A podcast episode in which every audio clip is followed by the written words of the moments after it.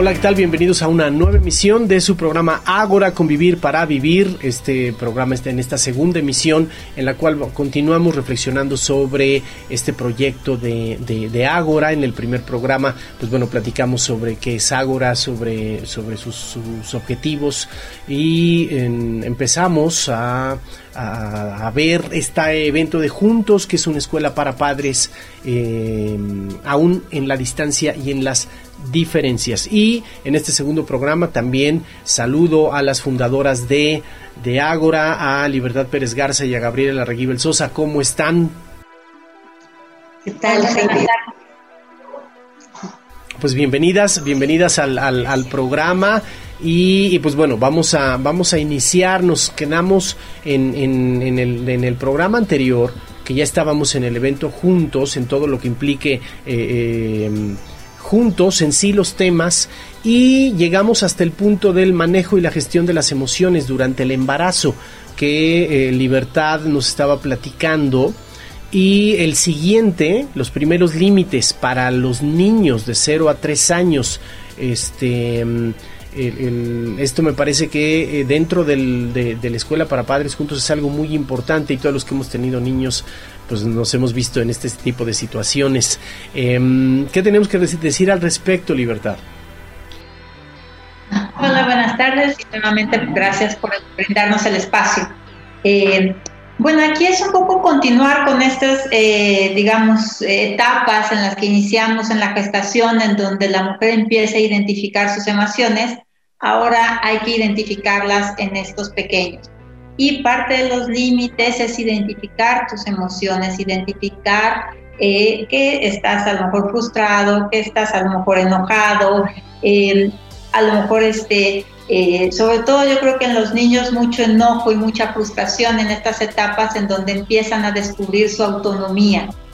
Y la idea es eso, ir ayudándoles a estos pequeños a identificar esas primeras eh, manifestaciones que ellos ya las están eh, pudiendo traducir incluso en palabras, algunos pequeños ya empiezan a, hablar, en donde ellos empiecen ya a traducir sus emociones y empiecen a conocer los límites, por ejemplo, en cuanto incluso a no golpear, ¿no? que empiezan, esa es una manera de expresar y de poner límites de ellos, bueno, a empezar a traducir esos golpes en palabras, estoy enojado, este, este, o este, me molesta algunas eh, situaciones. Entonces, eh, la idea de este primer taller es realmente continuación en donde ya la mujer eh, pasó de identificar eso en ella, desde poder verlo en ella para poder traducírselo a ese pequeño. Porque ella ya conoció a este pequeño a lo largo de estos primeros dos años, ya lo, lo puede reconocer, puede identificar, eh, sus eh, sentimientos, digamos, del bebé y le va a empezar a poner palabras. Eso es un poco la idea de, este, de este taller, en donde ya empieza a trasladarse al pequeño las emociones y ponerlas en palabras sobre todo Ahí está la manera práctica, muy interesante el, punto. Voy a ir un poquito rápido porque además de, Juntos, que es en el mes de mayo, vamos a, tratar en el programa esta parte del mes del niño y de la niña, que es algo, yo estoy la verdad eh, impactado con tanta información, tanta reflexión que se está haciendo en redes sociales. Me parece muy interesante lo que Agora hace. Pero bueno, vamos, vámonos rápido para cerrar juntos. Eh, los, los hijos de hoy necesitan padres de hoy. O sea, aquí voy a hablar no como conductor, como padre. Qué tema tan interesante y que uno mismo, en el momento que lo leí, que, que, que, que, vi el tema, yo dije, híjole, a ver, yo tengo que estar ahí porque sí me parece súper importante. Danos un, un avance, libertad. Bueno, aquí es, eh, creo que muchas herramientas en las cuales nos hemos focalizado es un poco para atender eh, pues las eh, necesidades del desarrollo de los pequeños o de los adolescentes. Con este taller queremos un poco atender las necesidades de los papás, ¿no? de lo que están viviendo en, en estas circunstancias.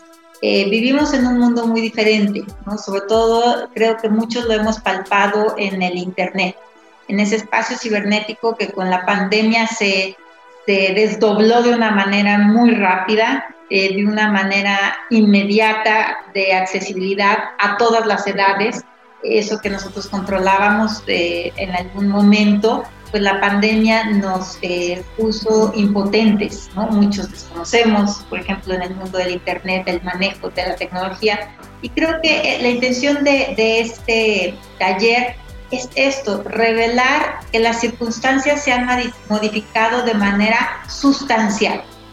Eh, los cambios antes, y vemos estadísticas, los cambios se daban alrededor de 50 años en la tecnología, ¿no? De que pasamos de la tele de blanco y negro a la tele de color, fueron casi 50, 70 años. Ahorita, en menos de dos días, nos enfrentamos a la pandemia y nos enfrentamos a este mundo eh, desconocido para muchas generaciones como nosotros, por ejemplo, eh, ¿no? Este, y que es la idea de este taller, ir presentando estos cambios en el mundo para que este, estos padres vean por qué las cosas están cambiando y puedan adaptar sus herramientas a esta nueva realidad.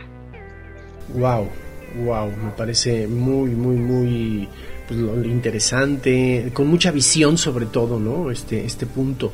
Vamos al siguiente, sembrando para cosechar una afectuosa convivencia en familia. Ah, ya nada más el tema, a mí me, inclusive a mí hasta me conmueve el tema, o sea, es decir, eh, cuando lo leí yo dije, híjole, este, la, primera frase se las voy a decir coloquial que me, que me digo es quiero, O sea, ¿quién, quién, quién no desea reflexionar sobre esto? Y esto me parece que ya es Gabriela la que nos va a dar una, una introducción sobre ello, ¿verdad? Bueno, eh, sí, muchas gracias nuevamente. Saludos a todas, a todos que ya nos empiezan a contactar por este medio.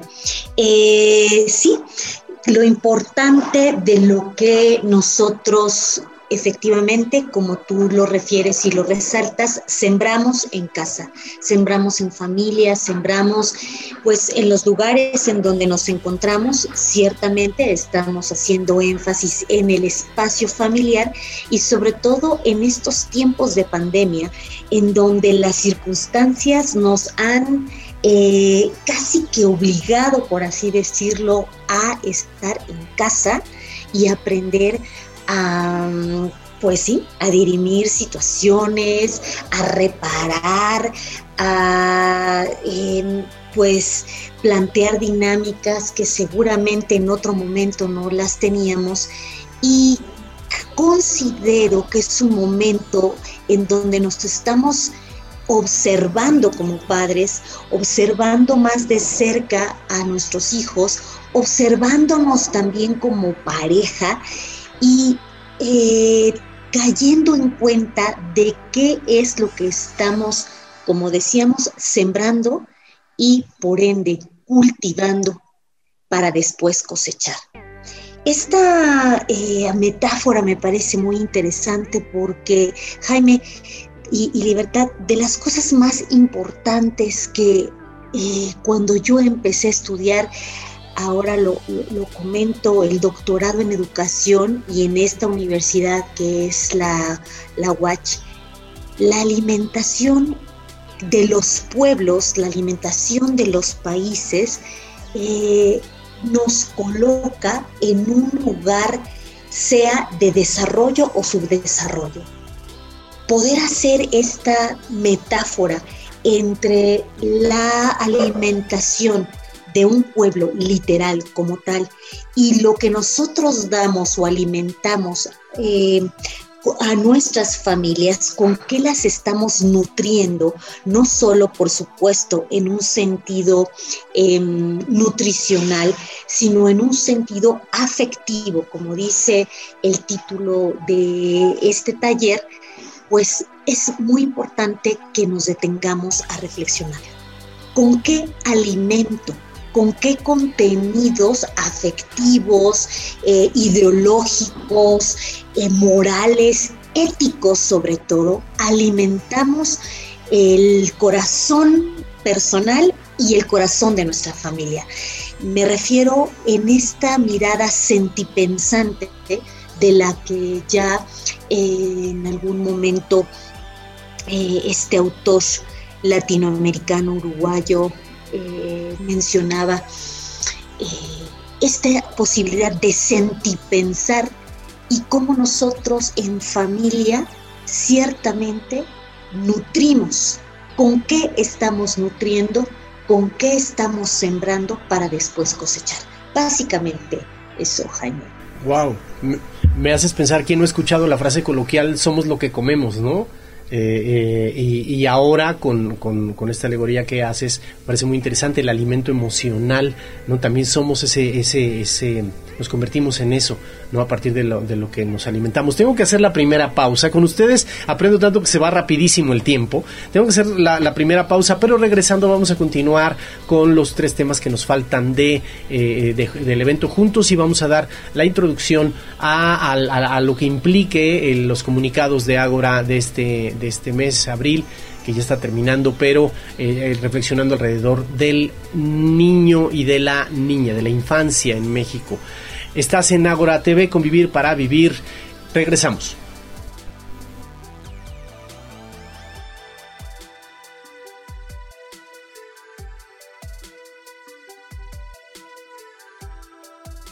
Regresamos a tu programa Ágora, eh, Convivir para Vivir, y estamos en, ya en, dilucidando los temas, los temas de, de, este taller juntos, que, que, me parece muy interesante. Quedan tres Tres, que bueno, eh, ¿qué esperar en el desarrollo de un hijo? La pandemia y sus afectaciones en el crecimiento infantil. Híjole, pues es un, no nada más es un tema que nos preocupa a todos los padres, sino que urge, yo creo como sociedad, que especialistas como ustedes eh, den cierta luz y vayan guiando en lo que implique. Platíquenos un poquito de esto. Y gracias. Eh, Jaime, en este taller o en esta conferencia taller que genera, generalmente, bueno, la preparamos siempre como taller, pero dadas las circunstancias de pandemia y que todo es por pantalla, pues hacemos un poco eh, nuestras pequeñas experimentos para hacerlo eh, taller a través de, esta, em, de este ambiente virtual. Eh, al respecto de este tema, Amanda Ortega, que es quien va a hablar sobre esto, eh, siempre es muy interesante y considero que siempre como padres estamos en la duda de si lo que está em, hablando, actuando, eh, pensando nuestro hijo o nuestra hija es normal o anormal. Yo generalmente lo que le digo a los padres es que, bueno, más allá de si es normal o, anormal, veámoslo si es adecuado o inadecuado, si es, está funcionando con la dinámica de la eh, familia o está entorpeciendo cierto desarrollo del propio niño o de la niña. Es muy importante esto porque definitivamente, aun cuando hay eh, diferencias entre cada niño, sí hay, por así decirlo, esquemas em, generales de conductas que se tienen que ir presentando en el desarrollo eh, según la etapa. De esto se hablará y por supuesto también un poco como la contraposición eh, de lo que no tendría que suceder o cuándo se estaría haciendo como una especie de desviación, de trastorno, de alteración incluso, y la importancia en el tiempo de pandemia. Porque ciertamente cuando nos metemos a una casa a eh, generar todas las actividades que generalmente se realizaban en otros espacios, en otros momentos, con otras personas, que ahora la mamá sea la mamá, la maestra, la, este, eh, la capataz, la eh, cuidadora por las tardes, la entretenedora, el, payaso para hacerlos reír. Bueno, todo esto eh, es, vamos, un asunto en donde el niño de pronto puede sentirse incluso devorado por la mamá, por el papá y por todos los adultos con los que vive. Y si están en espacios que son reducidos, en espacios en donde, pues dadas las circunstancias de nuestro país, sociales y económicas, pues se observan importantes alteraciones en el desarrollo sumado a la violencia que hoy también estamos observando. Wow, cierto, y, de ahí la importancia de, de, atender y estar ahí en ese, en ese taller. Crisis en adolescentes, también vaya tema, ¿no? Crisis en adolescentes, ¿qué se va a ver aquí? Cuéntenme. Pues seguimos en la misma línea. Eh, así como abordamos eh, toda esta eh, etapa de la infancia, que bueno, tiene sus diferentes momentos, sus diferentes etapas de desarrollo, aún como gran etapa dentro del, del desarrollo humano, pues no se diga la adolescencia.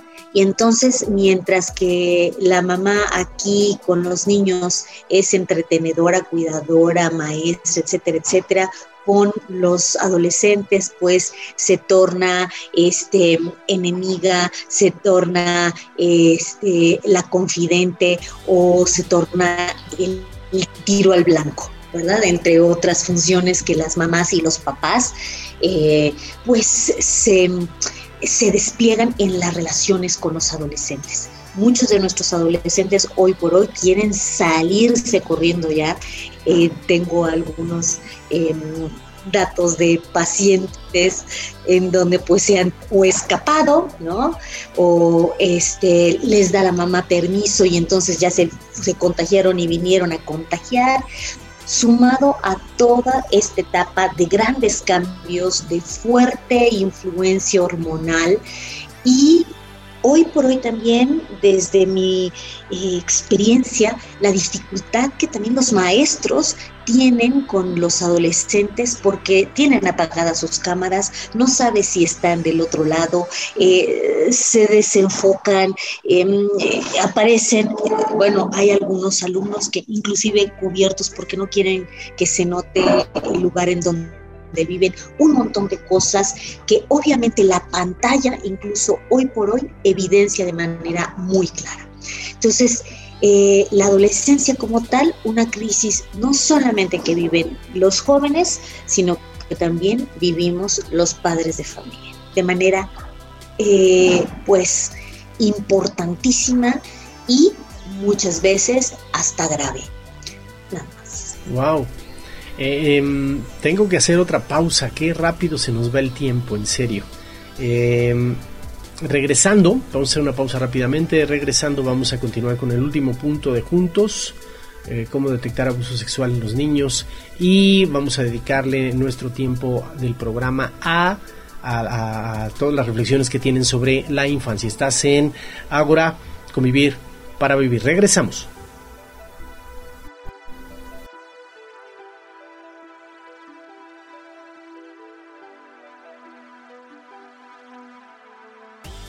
Regresamos a tu programa Ágora, convivir para vivir. Y comentábamos fuera de cámaras que la verdad es que está yendo el tiempo rapidísimo, porque son temas de los que hay que reflexionar y es muy importante hablar. Em, vamos al último punto de Juntos, esta escuela para padres, aún en la distancia y en las diferencias. El último punto, cómo detectar abuso sexual en los niños. Esto sí me parece que todos los padres pues debemos atenderlo cómo, cómo, cómo, hacerlo, de qué va a tratar este taller, que bueno, el título es suficiente, pero eh, ¿qué, qué, qué visión tiene, Gabriela? Claro, bueno, básicamente dar algunos elementos clave eh, para justamente detectar, identificar estos eh, aspectos aspectos que eh, se notan de manera consciente y a veces de manera también inconsciente y saber leerlos en la conducta, en el lenguaje, en los contenidos de los juegos y también obviamente del discurso de los infantes. Definitivamente que si para nosotras como eh, especialistas en la evaluación del psiquismo es complicado, por supuesto que muchas veces también para los padres. ¿Por qué? Porque existen elementos inconscientes, mecanismos inconscientes que muchas veces nos, eh, no nos permiten ver la situación.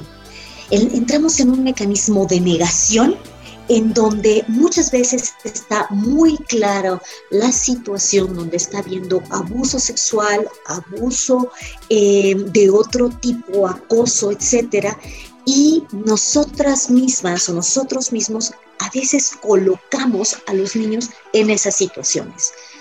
Eh, con base en nuestra experiencia, sobre todo en la clínica y en la clínica con pacientes, tanto niños como adultos que han sufrido estas situaciones, es que nosotros vertiremos nuestras eh, sugerencias para la identificación y por supuesto qué hacer después con todo esto. Pero sobre todo con esta posibilidad de quitarse esos puntos ciegos, de quitarse esos velos que muchas veces no eh, nos permiten ver las situaciones eh, tal cual son. Y definitivamente seguimos colocando a los niños en eh, circunstancias de agresión y en donde la confusión reina y bueno, pues la negación actúa de manera muy importante. Básicamente, Jaime, un poquito para que la gente pues se interese y por supuesto también se acerque a formarse y sepa cómo identificar y también saber actuar en situaciones de todas estas temáticas que estamos y que vamos a abordar. Wow, una, una, duda como papá, porque yo ahorita lo primero que les iba a decir es saber dónde firmo, dónde, dónde, dónde me inscribo, cómo le hago hay que es, es, asistiendo a todo el taller o hay determinados cursos de talleres dentro de estos 10 puntos que platicamos que se pueden ir tomando. O sea, yo como papá y, y, los papás y los mamás que nos ven y nos escuchan pueden decir yo quiero el, el 2, el 3, el 4 y el 8, por ejemplo, o debe ser todo en paquete. Eso es duda. No, este es individual, puede tomarse de manera individual. Ok, y entonces ya para Perfecto. Para la gente ya interesada que se comunique a las redes sociales de, de, Agora, el Facebook y, bueno, las redes sociales para que pregunten sobre costos, sobre, sobre requisitos, todo este tipo de cuestiones, horarios, no sé, todo esto, ¿verdad? Así es, este, estarían los teléfonos eh, de Agora y también por medio del Messenger de Facebook también atendemos este, inquietudes o proporcionamos información. Ok, están apareciendo los teléfonos en pantalla en este momento. Y vamos al siguiente punto que también me parece muy interesante. Estamos terminando abril y eh, lo, tengo que decir desde mi óptica, desde mi punto de vista, a mí me parece sensacional que una organización como Ágora esté lanzando este conjunto de comunicados, reflexiones, eh, eh, datos inclusive duros y algunos dramáticos sobre diferentes temas, porque yo sí creo que hay que reflexionarlos y qué bueno que tengan esa iniciativa. Platíquenos la infancia. ¿Cómo, ¿Cómo es esto? Platíquenos, ¿cómo, eh, ¿cómo lo están abordando? ¿Por qué es? Denos una introducción al tema.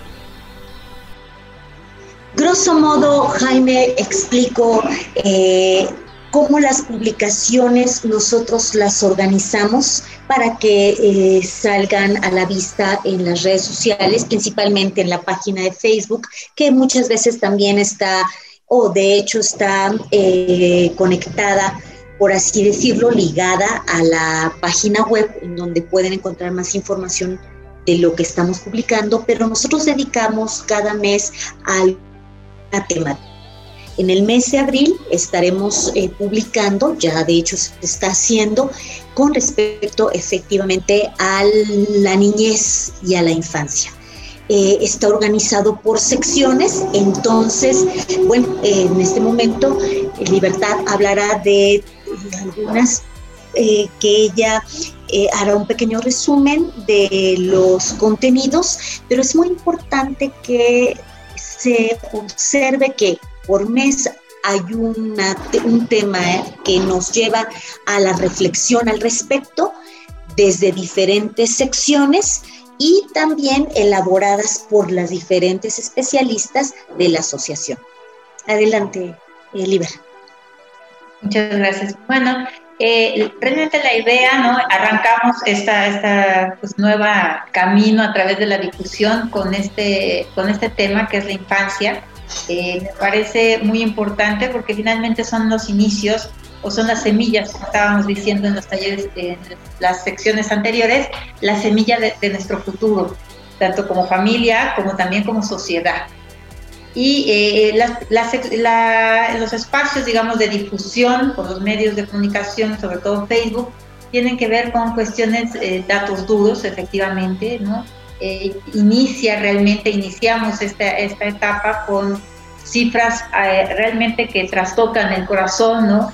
porque imaginamos una infancia siempre la que nosotros tuvimos, la que corríamos este, ¿no? en, las calles, la que teníamos acceso a los vecinos, eh, esta infancia con cierta inocencia también, pero eh, la realidad ahora es diferente, ¿no? Este, esta población que abarca casi el 30% de la población mexicana, pues se ha visto en situaciones ya complicadas, ¿no? Eh, gran parte de los niños, ¿no? estamos hablando de uno de cada 200 eh, niños aproximadamente, han sido huérfanos por la guerra contra el narcotráfico, ¿no? Estamos hablando de que el 40% de los niños han visto mermado su nutrición porque ya no acceden a la escuela donde se les daba el desayuno, la comida. Estamos hablando donde eh, alto índice de niños son abusados, un poco por eso también el taller que se está implementando, sobre todo por familiares cercanos, ¿no? Estamos hablando de números pues bastante impresionantes. Eh, 70% de la población infantil en nuestro país sufre de violencia física, eh, psicológica, económica o sexual, según datos de la, de la organización de, de la OCDE, por ejemplo. Entonces, esa es la infancia que estamos viviendo, sumado a la pandemia, en donde efectivamente uno de cuatro niños no tiene acceso a la educación porque no tiene equipo o no tiene los medios. Entonces, esa es la, infancia de, nuestros días y pues aquí es donde iniciamos el recorrido. Sin embargo, bueno, pues también hablamos de las nuevas propuestas de infancia, ¿no? Estamos hablando de una sección de esencia de de mujer que está dirigida por Sabdi Odich Acevedo, en donde nos plantea también literatura, nos eh, plantea nuevas eh, formas de ver el mundo a través de los libros, donde nos están hablando estos libros dirigidos para las niñas y niños también, eh, donde nos está hablando de la diversidad, de mundos diferentes, de un camino de vida diferente, no el que nos planteábamos en nuestras infancias, no princesas y caballeros, ahora hay una diversidad de, proyectos de, imaginación y de vida y que ella nos, nos, nos, ofrece o nos acerca esta literatura. Y bueno, pues en la parte también eh, política y socioeconómica que la dirige eh, Valeria Aguilar, pues la idea es esto, ¿no? Eh, ver toda esta parte socioeconómica que ahora ha estado afectando a la infancia, donde estamos viendo que uno de cuatro niños eh, tiene situaciones de ansiedad, angustia, depresiones, incluso suicidios se han incrementado en el caso de los niños y adolescentes. A través de, pues, ¿por qué? Porque finalmente el contexto socioeconómico se nos fue modificado eh, de una manera, eh, un giro de 180 grados. Wow. Sí, es dramática esta esta realidad que, lo, plantean. Y, e insisto, nos queda muy poquito tiempo, pero insisto, es muy loable que eh, Ágora esté planteando, eh, no sé exactamente cómo llamarlo, quizá una campaña de información, es quizá la, técnicamente lo, lo, que la pueda definir a través de publicaciones en redes sociales que hacen reflexionar, que hacen evocar inclusive a las infancias de los adultos, que eso me encanta, me encanta. Rápidamente tenemos muy poquito tiempo, pero eh, ¿en qué consiste? Platíquenos sobre algunas publicaciones que ustedes consideren importantes. Eh, por ejemplo, tenemos em, una sección sobre psicología y sociedad en donde ahí hablamos específicamente del Día del Niño, de cómo en nuestro país se celebra, cómo eh, hoy por hoy pues cómo se tiene que celebrar, ¿verdad? Cómo es que hoy los padres y las escuelas pues están planteando en celebrarlo, porque en otros momentos, bueno, los niños estaban felices de ir a la escuela y mojarse y aventarse globos y ese día ir sin el uniforme, no sé qué tanta cosa, bueno, yo lo recuerdo muy contenta, ¿verdad? Pero hoy por hoy, ¿cómo se hace esa celebración? Y definitivamente la importancia de la niñez en nuestro país y en el mundo. Otras eh, secciones, por ejemplo, son el de psiquearte, en donde en esta ocasión se hace el planteamiento de la obra de Joan Miró, y justamente porque eh, Joan Miró mm, da muchos elementos de mucho colorido, de un surrealista, ¿verdad? En donde lleva a la creatividad, a la imaginación, quizá al, vamos, al desborde de colorido y de suma, eh, pues, situaciones inclusive un tanto cuanto extrañas y raras, que también en este artículo eh, hacemos algunas sugerencias de cómo llevar a los niños ante una obra de arte y cómo aprender a apreciarla, cómo aprender eh, de una manera muy sencilla aquellos a través de la eh, visibilización, de la visualización de la obra, se sensibilicen y también construyan un pensamiento crítico alrededor de esta y también es una forma de educar las emociones y por ende conectarlas con las ideas.